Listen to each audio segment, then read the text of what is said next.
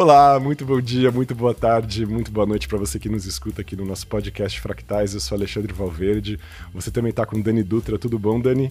Tudo, gente. Bom dia, boa tarde, boa noite. Como é que vocês estão? Fê, como é que você tá? Tô ótimo, acabei de sair do jogo aqui, descansado. Eu ouvi barulhos em volta que eu tô no meio de uma floresta. É, bom dia, pessoal. Aqui é o Id e eu tô muito feliz de estar gravando com vocês. Maravilha. bom o tema... tá muito bom. É a versão fofa. Bom, o tema da conversa de hoje tem a ver com uma questão que pode tocar muitos dos nossos ouvintes aqui, das nossas ouvintes. É, é uma questão ligada às nossas dificuldades é, de obedecer hierarquias, de obedecer ordens, de corresponder imediatamente a um pedido feito, a uma demanda. E, e justamente a gente vai falar sobre isso hoje: esquiva de demanda patológica, que é essa dimensão da, das nossas existências que resiste a fazermos coisas que não estão dentro dos nossos planos, segundo as nossas regras, de acordo com os, as nossas rotinas, os nossos movimentos, as nossas maneiras de fazer é, aquilo que a gente gosta e entende que é necessário e, e que a gente faz no dia a dia. Então, queria começar puxando um tema, porque claramente todo mundo que tem nos acompanhado aqui tem visto que os temas eles se interrelacionam, que uma coisa está ligada à outra, e, e, a nossa esquiva de demanda patológica está ligada com a nossa rigidez psíquica, está ligada com a nossa tendência à rotina, está ligado com o nosso apreço pelos padrões, está ligado é, com o nosso hábito de fazer as coisas repetidas vezes. Então, como eu já trouxe aqui a questão do, da dismorfia, é, a minha esquiva é, de demanda patológica, que fica muito evidente, era uma coisa que eu percebi e me incomodava muito, e ainda hoje eu sou assim, também tem a ver com a dimensão das relações sexuais, e acontece principalmente quando, principalmente nos encontros efêmeros, mas não só nos encontros efêmeros, mas é uma coisa que eu observava muito, se eu percebia que a pessoa já estava querendo pôr a mão no pote ali, assim, sabe assim, começar a coisa muito rapidamente, ou avançava o farol, assim, antes de eu dar qualquer entrada, eu recolhia e falava, não, não vai rolar nada, assim.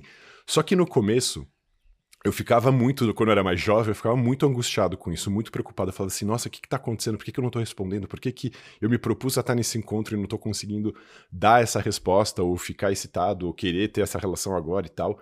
E, e quanto mais a pessoa insistia, mais eu ia recuando. E, e aí isso é uma coisa que inclusive eu acompanho com muitos pacientes meus que também apresentam essa mesma dificuldade de esquiva de demanda patológica também na cena sexual, e, e uma tendência é, que eu né, peço assim para as pessoas cuidarem e, e, cultivarem esse hábito assim para melhorarem essa questão da performance é as pessoas esperarem a vontade delas começar então elas precisam iniciar e dar o gatilho a coisa senão elas são atropeladas pela vontade do outro e não conseguem fazer então eu tô trazendo ah, aqui esse primeiro aí, momento aqui fala aí Di. Ale posso trazer um parênteses porque eu também sofro com isso uhum. mas aí tem uma questão que é a outra pessoa que está ali na ponta. Porque muitas vezes, né, quando alguém tenta uma, te aproximar sexualmente, de certa maneira essa pessoa também está se expondo. E quando você sente, se sente negado, pega na tua autoestima. Uhum. E aí, quando você, pessoa que negou, vai tentar de novo, tem aquela coisa do tipo, ah, agora você quer, né? E eu sofro muito isso minha vida inteira. Tipo, quando as pessoas vão iniciar algo comigo nesse sentido, eu não consigo, cara. Eu não consigo mesmo. Uhum. E é uhum. muito difícil explicar é, que eu simplesmente não consigo por razões que eu não sei explicar. Porque, logicamente, quando eu paro pra pensar logicamente, pô, eu adoraria. Quem não gostaria de poder responder ao seu parceiro ou a pessoa que você tem um carinho que vai além daquele ínfimo momento uh, positivamente, né? Porque você sabe que isso mexe com a autoestima dos outros. Mas simplesmente não rola. Eu até e é queria é colocar uma coisa para vocês aí, para colocar um pouco de lenha nessa fogueira como mulher, que principalmente numa relação homem mulher, se a mulher toma uma atitude e o cara o cara dá para trás assim, realmente fica uma situação bem problemática na hora que o cara volta e você fala assim, ah, realmente você pensa, porra, puta machista, né? Porque quando era eu não era não tava legal, agora que o cara quer, só na hora que ele quer e tal. E tem toda uma cultura embutida nesse comportamento, né? Que é o que o Id acho que trouxe bem legal de falar em relação ao outro. e o outro vem com todo o seu contexto, né? Que é o nosso contexto de sociedade, que não é o nosso contexto neurodivergente. Exatamente. Né? é, é um aprendizado. Entendeu? Vou pôr uma plaquinha, né? Exatamente. E o, o complicado é justamente isso, porque na minha cabeça, quando as coisas estão acontecendo, eu já tô pensando justamente tudo isso. Eu tô tipo, nossa, eu tô sendo muito machista, não sei o que, isso vai impactar a pessoa de tal e tal jeito, e lá, lá, lá, lá. E aí, tipo, com certeza nada sexual vai brotar, porque nesse momento já aconteceu tudo isso, entendeu? No momento que a pessoa encostou em mim e eu, tipo, senti meio que uma. Eu não diria aversão, a aversão seria muito forte, mas meio que um tipo, agora não. Um bode. Automaticamente já. É, não, não é um bode, mas é tipo, sei lá, é só uma coisa do tipo. Eu sou muito emotivo, assim, eu tenho, que, eu tenho muito que viver as coisas. É muito 8 ou 80, não tem, tipo, meio termo. Então, quando a pessoa toca em não tá no 80, tá no 8, que é 99,9% das vezes, já vem todos esses pensamentos, sabe? E eu juro, eu já tentei forçar e não dá, porque a outra pessoa percebe. Uhum. Exatamente, aí você vai ficar tentando e a gente simplesmente não consegue, não adianta, se a gente não tem controle sobre o corpo e fala assim, oba, agora, ereção, vamos lá, vamos começar. Não acontece isso, quanto mais a gente fica angustiado, mais a gente sente os estímulos como não estímulos sexuais e estímulos táteis, por exemplo. Essa coisa que você falou de encostar, e de aí vai ficando mais difícil ainda a coisa da versão ao tato, e aí você vai falando assim, nossa, tá difícil aqui, vai tudo virando uma, um atropelo de informação e simplesmente é, mas não pra rola mim, nada. Pra mim vem como culpa, assim, tipo, eu fico uhum. pensando, nossa, quantas vezes da minha vida, né, eu já desejei esse carinho exatamente nesse lugar. Vou dar o exemplo de um carinho mesmo, alguém colocar a mão em você e começar a fazer um carinho em qualquer lugar. Quantas vezes eu mesmo já não fiz esse carinho em mim, e agora que eu estou recebendo ele, eu não tô gostando. Eu falo, nossa, que, que, que chato. eu acho. É, eu tava aqui refletindo sobre mas acho que, acho que em todos os casos uh, é o quão valor, poder, ou, não é nem hierarquia, é tipo quanto você valoriza em relação ao que a pessoa está pedindo a pessoa do lado. Isso pode ser relacionamento ou tipo trabalho.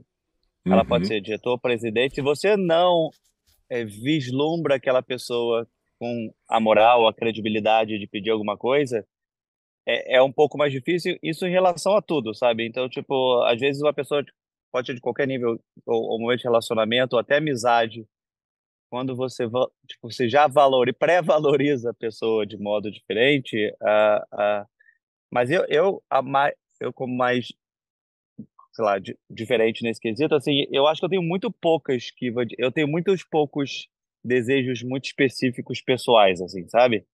Eu, tipo assim, em casa, totalmente, tipo, é, é, a gente até brinca, minha mulher manda, porque eu acho que é, é, foi uma decisão que a gente, foi numa conversa de casais, e um dos amigos meus perguntou para a esposa assim, ela falou, eu não aguento mais mandar. Aí ele falou, se eu mandar, você vai obedecer? Ela, não. Aí ele falou, então já temos quem manda na casa. Isso funciona hum. comigo também. Tipo, se a minha, se a minha esposa não vai, tipo, seguir o meu direcionamento de verdade, eu, tipo, tá ok. E eu não tenho tantos desejos específicos, quero fazer isso, quero fazer aquilo, tudo mais muito claro. Ou, então, tipo, é um pouco mais relax nesse quesito. No trabalho é parecido, assim, eu não tenho problema quando me pedem alguma coisa. Eu tenho problema quando me pedem alguma coisa que não que tipo, eu não acho que faz sentido o pedido, não faz sentido a tarefa. Eu faço, mas a motivação de fazer é diferente. Então, é, normalmente eu não tenho tanto problema com o chefe direto. Eu já tive na vida problema com par ou com problema pessoas muito acima de mim. É, que já melhorou com o tempo, esse tipo de coisa com a maturidade. Mas muito Nossa, ocorre Fê. quando é. Eu devo ser muito imaturo, cara. Eu fiquei pensando aqui que eu queria trazer meus, todos os meus chefes que já passaram para falar como que eu era como subordinado. Ah, que você é muito ah, eu, novo, tipo, né, faço autoanálise direto. Então, tipo, eu tava até falando na aula que eu dou na SPM sobre na minha época de analista ainda na época na, na L'Oréal que tipo eu falei eu discuti com o presidente da empresa tipo assim hoje eu fico analisando e falo cara que moleque, sabe? e, então... e eu tava certo, eu nem tava errado, mas foda-se, tipo, eu, eu saí da empresa, ele continuou, então, é. tipo assim, é, é, é, é, é, o... É que tem pessoas que gostam de sair por cima, eu acho só uma burrice, tipo assim, cara, é, é melhor você fazer um... Mesmo que você tenha razão, às vezes não vale a pena ter razão, você tem que saber lidar com essas questões é, da sociedade. Muitas vezes só quero sair, assim, tipo, só falar mesmo, sabe? Tipo, o que eu tô sentindo. E a hierarquia vem num lugar em que a fala não, não tem muito espaço, né? E aí isso começa a me matar por dentro. Mas é interessante que vocês estão trazendo, porque a esquiva de demanda, ela pode sim ter a ver com a questão da gente não dar moral para a pessoa que está falando e, não, e, entender que aquele comando não faz sentido, aquela demanda, aquele pedido. Mas também pode ter a ver com a dificuldade de a gente entender o que, que a pessoa está querendo e que nível de exigência ela vai ter, se é muito próximo do nosso e a gente fica bugado sem saber se a gente, o que a gente está pensando em entregar vai ser o que a pessoa quer. Porque geralmente a gente se move muito por uma coisa que a gente já imaginou, a gente já vislumbrou, a gente sabe como atingir aquilo e a gente se dirige na, naquela. vai para aquela direção. E aí quando a pessoa pede uma coisa, fala, meu, ela quer de um jeito ou quer de outro. E, e, é muito engraçado porque isso pode se manifestar nessas coisas maiores, tipo relação sexual, demanda de trabalho, mas pode se manifestar em coisas muito prosaicas do tipo, vamos lá lavar louça, arruma a cama agora, é, vamos ajudar a arrumar esse quarto. E é muito engraçado, assim, às vezes eu, vejo, eu vou conversar com os meus hum. sobrinhos assim, e eles estão brincando, a gente fala, bom, beleza, pessoal, vamos lá começar a arrumar bagunça, a mão fica mole, assim, o braço cai, é muito engraçado. Porque as reações que a gente pode ter pode ser desde o tipo, a pessoa fala alguma coisa pra gente, é como se a gente não ouvisse, a pessoa fala e repete, e bum, aquilo passa por uma orelha e sai pela outra, é bem essa expressão. Ou a gente começa a postergar a resposta, ou a gente simplesmente pede para perguntar, fala, ah, o que você pediu mesmo e tal, e vai insistindo um pouco, vai, tipo, você tá fazendo um pedido para mim aqui. E pode ser trabalho de escola, pode ser prova, pode ser um monte de coisas. Aliás, interessante falar disso, porque esses tempos eu, eu tô acompanhando um menino que foi fazer um teste de QI e tirou uma nota muito ruim no teste, sendo que claramente ele tem sinais de altas habilidades, porque ele faz esquiva de demanda na hora de fazer o exame, assim, na hora que ele, a examinadora vai lá e fala assim, ah, então agora você vai fazer tal coisa, assim. Ele simplesmente não responde, ou responde de qualquer jeito, ou cruza os braços e tal. E aí isso prejudicou muito a nota dele, e ele saiu no relatório com uma questão quase de deficiência intelectual, sendo que claramente não era isso, assim. Então, um menino que com oito anos é bilíngue, que toca piano, e você fala, bom, não tá batendo a informação aqui. E era por causa disso. Então, a esquiva de demanda patológica, ela pode influenciar, inclusive, coisas nessa, nessa ordem, assim. É, você ter que fazer uma prova e não conseguir performar nessa prova porque você entende aquilo como uma demanda e não consegue fazer à altura do que seria a sua capacidade. Então, isso perturba, inclusive, o modo como a gente é avaliado em termos formais. Vamos dizer eu fico assim. muito é, mal-humorada. do excesso de detalhe, né? É, te, te cortei, mas só, Pode só, falar. Não, eu, tipo assim, eu sou eu sou a pessoa que, tipo assim, eu nunca notei, eu, tipo assim, eu não sou aquela pessoa que fica fazendo é, micro detalhes nunca, sabe? Tipo assim, é... e agora, tipo assim, eu, eu tá, tô numa posição que é necessário esses micro detalhes, e para mim é muito, tipo assim, eu entendo o macro, eu consigo dar uma resposta, tipo assim, que é perfeita para 80%, mas existe uma exigência de um nível de detalhe que para mim é muito mais complicado de fazer. Então, tipo, atrapalha muito, tipo, minha produtividade e aumenta o estresse. Não porque eu acho errado o pedido do detalhe. Tipo, eu não acho que ele ele era é tão necessário assim, mas eu entendo o desejo do pedido. E para mim é tipo, é, e aí eu fico nervoso na questão de gestão assim, de tipo, como você consegue valorizar o melhor de cada um, sabe? Mas também tem que saber que a função é necessário aquele aquela tarefa, mesmo que não seja o melhor daquela pessoa. E como você consegue fazer o mix dessas coisas, e é realmente complicado isso. Então, até com a minha, minha atual chefe, ela fala assim, não, Felipe, anota que eu quero entender se você entendeu o que eu pedi. E, tipo assim, eu, eu, eu não quero entender exatamente o que eu pedi, mas eu, eu, estou, eu me adaptei, porque eu quero trazer uma nova verdade, eu não quero executar exatamente o pedido, sabe? Que é parte da neurodivergência. E isso é extremamente difícil.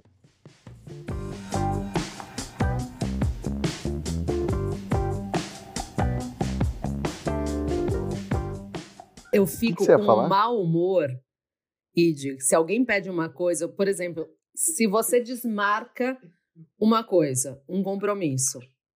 Bom, você sabe. Não preciso falar isso. Sensacional! Tamanho do episódio, mãe. Muito bom. Porque toda vez que ele desmarca o podcast, ele toma uma bronquinha.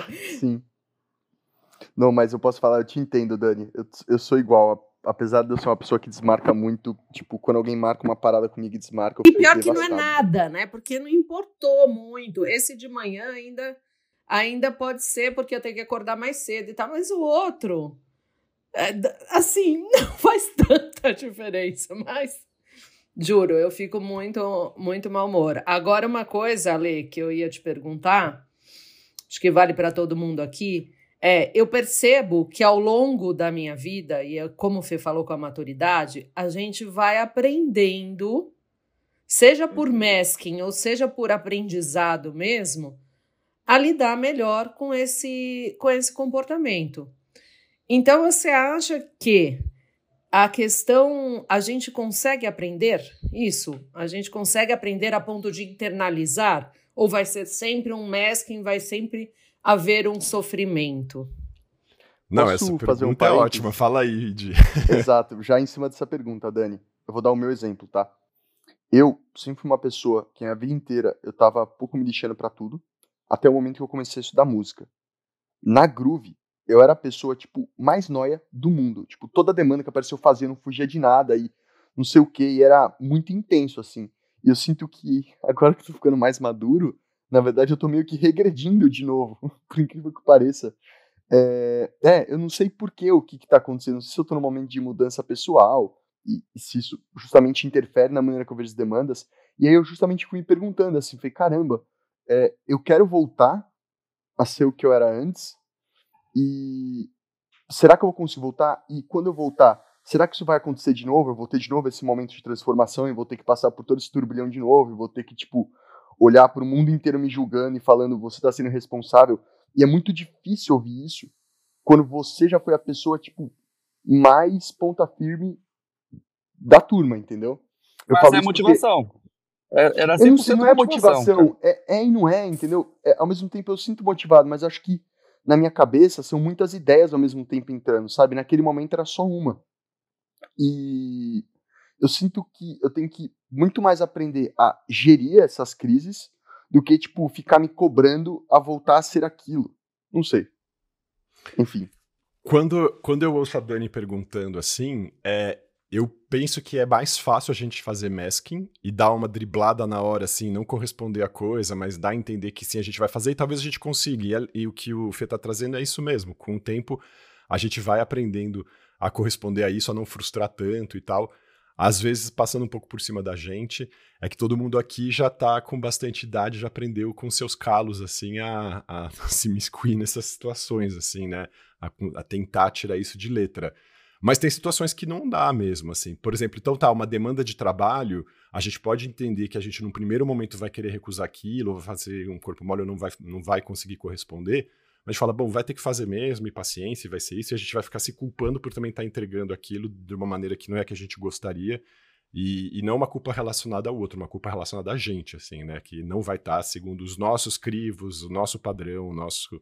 Fala, eu acho que é muito isso, assim, e eu, e eu tenho, tipo assim, como eu dou aula à noite, em alguns casos, tenho podcast, tem outras coisas que eu faço, assim, as coisas que é, eu faço com mais prazer e eu não preciso me preparar, entendeu? Tipo, o que para muita gente necessaria uma preparação muito grande, extremamente estressante, difícil, para mim é muito mais natural e gostoso. Você me dá uma apresentação e falar apresenta, tipo, cara, super me adapto à turma, falo as coisas, vem as ideias, e tipo, é super gostoso. Para muita gente seria extremamente difícil.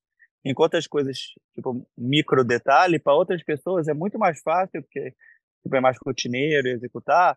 Não é que para mim é mais difícil, é só menos motivante, sabe? É tipo, então eu faço, mas não é, é, é, me estressa, me cansa muito mais um trabalho que teoricamente é um trabalho bem mais fácil, né? Então, tipo, essas duas coisas fica inconstante e aí eu fico toda hora constante o que, por que, que a pessoa está pedindo isso, qual é o objetivo, qual é a imagem que eu quero passar, então eu acabo refletindo sobre algumas coisas que executa e eu acabo errando muito no quesito de entregar tudo muito rápido é, e, e, bem feito, não é que entrega mal feito, mas entregar muito rápido, isso cria uma expectativa diferente nas pessoas na entrega.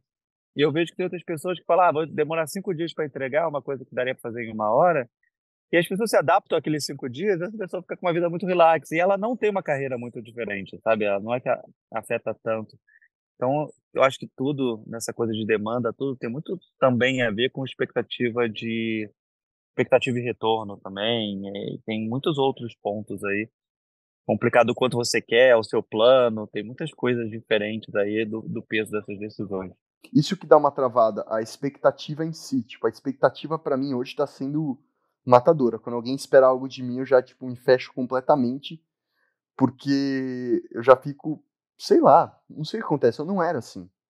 Mas também, quando eu paro pra analisar, eu sinto que tem muito a ver com ser muito metódico. Então, vou dar o um exemplo do podcast, galera. Fazendo esse parênteses. Lembra quando a gente organizou, tipo, a primeira vez o Trello?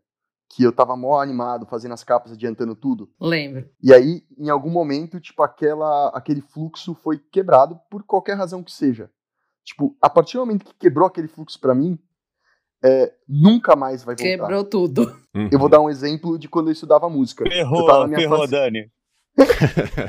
não, não. Eu tô justamente me exercitando para voltar, galera. Mas aqui, é realmente, quando eu paro pra olhar pra minha vida, é algo recorrente. Tipo, quando eu tava estudando muita música, muita, o dia inteiro, eu lembro que o meu professor chegou e falou assim para mim: Cara, vai chegar uma coisa na sua vida que vai te tirar do estudo. E aí chegou essa coisa, e foi a primeira vez em cinco anos que eu faltei na minha aula de música. Desde então, eu nunca mais consegui voltar. E é, rola meio que essa uhum. pressão também, porque ao mesmo tempo que você quer voltar, talvez seja impossível, porque já é uma outra coisa. Mas aí a contraparte está esperando de você aquilo também, só que você não consegue entregar. E aí você tem que se reinventar frente a uma força que vem do outro lado que te pede o que você era antes. E aí você se cobra por isso.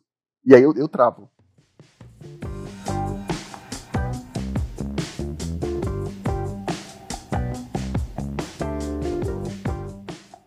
Então, você está trazendo essa dimensão da crítica e do quão difícil para a gente é ouvir críticas, porque a gente não entende se aquilo está sendo movido por uma insatisfação completa, uma insatisfação parcial, uma coisa pontual, e simplesmente a gente abandona a coisa, e a gente pode passar anos sem fazer aquilo que a gente adorava fazer porque alguém fez algum comentário ou rompeu aquela rotina, aquele ciclo, é, e simplesmente então a gente fala, bom, ok, você se desprende e, e, abandona a coisa. Mas você sabe que isso daí é um problema, uma questão filosófica há muitos anos, né? Já dizia Heráclito que ninguém entra no mesmo rio duas vezes.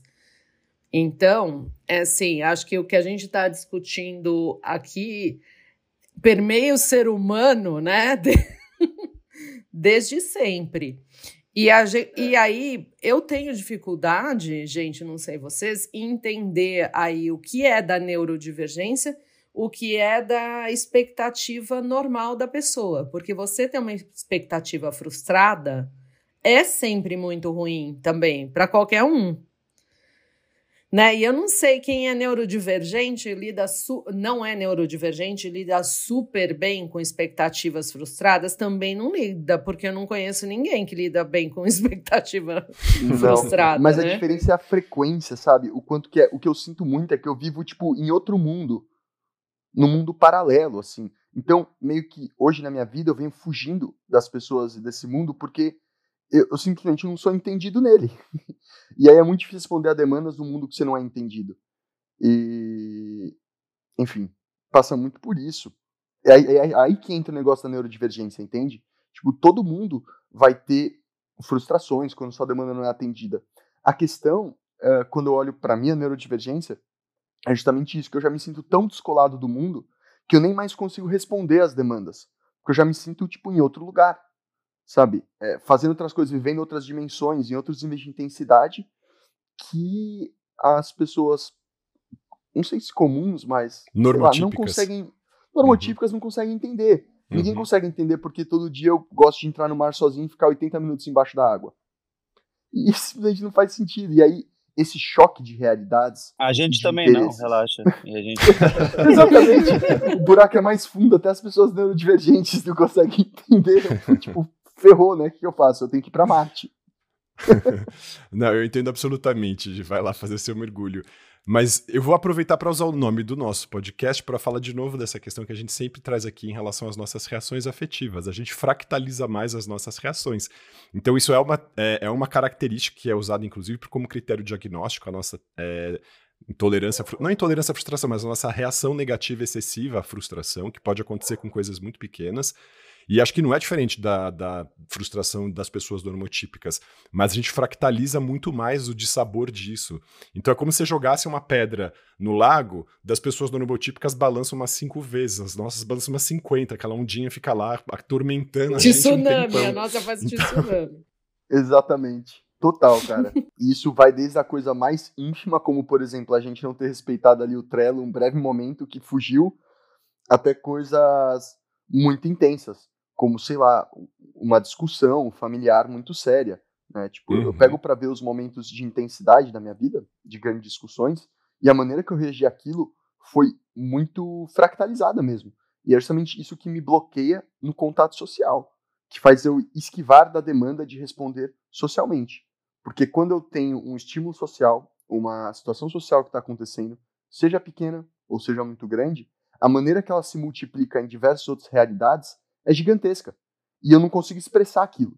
Isso me trava, isso me, me bloqueia e meu instinto é justamente fugir.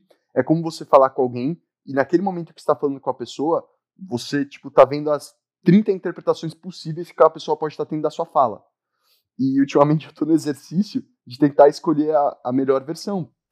E entender que isso é uma escolha. É uma escolha, é uma escolha falar com alguém e pensar, não, essa pessoa não é aquela versão que ela pode ser que está me julgando ou isso e aquilo. Ela realmente está me escutando ou algo assim. E é muito difícil fazer essa escolha no mundo que não é assim. E a gente entra na lexitimia, que foi o motivo da né, discussão do nosso episódio anterior, e, e, é isso, aí vocês veem como as coisas estão todas interligadas, a esquiva de demanda, com a lexitimia, com a nossa intolerância à frustração, com a nossa tendência à rotina, todas essas coisas estão conectadas, a gente vai olhando é, de ângulos diferentes, mas elas se dialogam, né? Então, é, pois é. É bem isso mesmo. Muito bem. Chegamos ao final, né, gente? Exatamente. Belo, belo, belo final, alguém, foi resumido. Alguém tem, tá incomodado com o final, não estava esperando o final agora. Você achou que ia durar mais tempo? Quando você ouve os episódios fractais, eles têm normalmente 30, 40 minutos e eles têm 27. Isso faz você não querer mais ouvir esse podcast. Maravilha, pessoal. Bota uma música aí de no final e bate 30 e resolve a dor da pessoa. É isso. Pô, é verdade, eu posso colocar uma música minha, né? Porque aí a gente tem questão de direito autoral, e aí é mais longo. Opa, só não faz que de demanda com a nossa pedida aí, já tá pronta a música, então você já... Exatamente, vai ser fácil essa. A nossa Maravilha. esquiva de demanda é toda terça-feira convencer o Ed a, lançar o podcast do ar. Essa é tipo. É. Ele nossa, é ontem ele foi tão bonitinho. Não, é sério. Sabe o último episódio Antes o da ontem. maconha? Tipo, a razão pela qual eu não lançava é porque eu travei na capa de um jeito que tô entendendo. eu ficava fazendo, falando, não, não tá bom bastante. Não tá bom. Aí eu vi o tempo passando e falava, não, deixa eu fazer outra coisa. Aí minha cabeça já esquecia daquilo. Aí, tipo, quando eu lembrava, vinha tanta culpa. Tipo, ah, eu preciso ter postado que eu ficava, ai meu Deus, caramba, eu preciso fazer a capa. Aí eu olhava pra capa e não ia, não ia. Até que um belo dia só. Fluiu, a fluiu. coisa fluiu e foi. foi. E cai, cai. Pronto. Maravilha, exemplo prático, vivido aí. Maravilha aí. De... Um grande abraço, pessoal, e um grande abraço para todos que estão nos ouvindo. Beijo para vocês, gente. Falou, tchau, tchau. Abraço.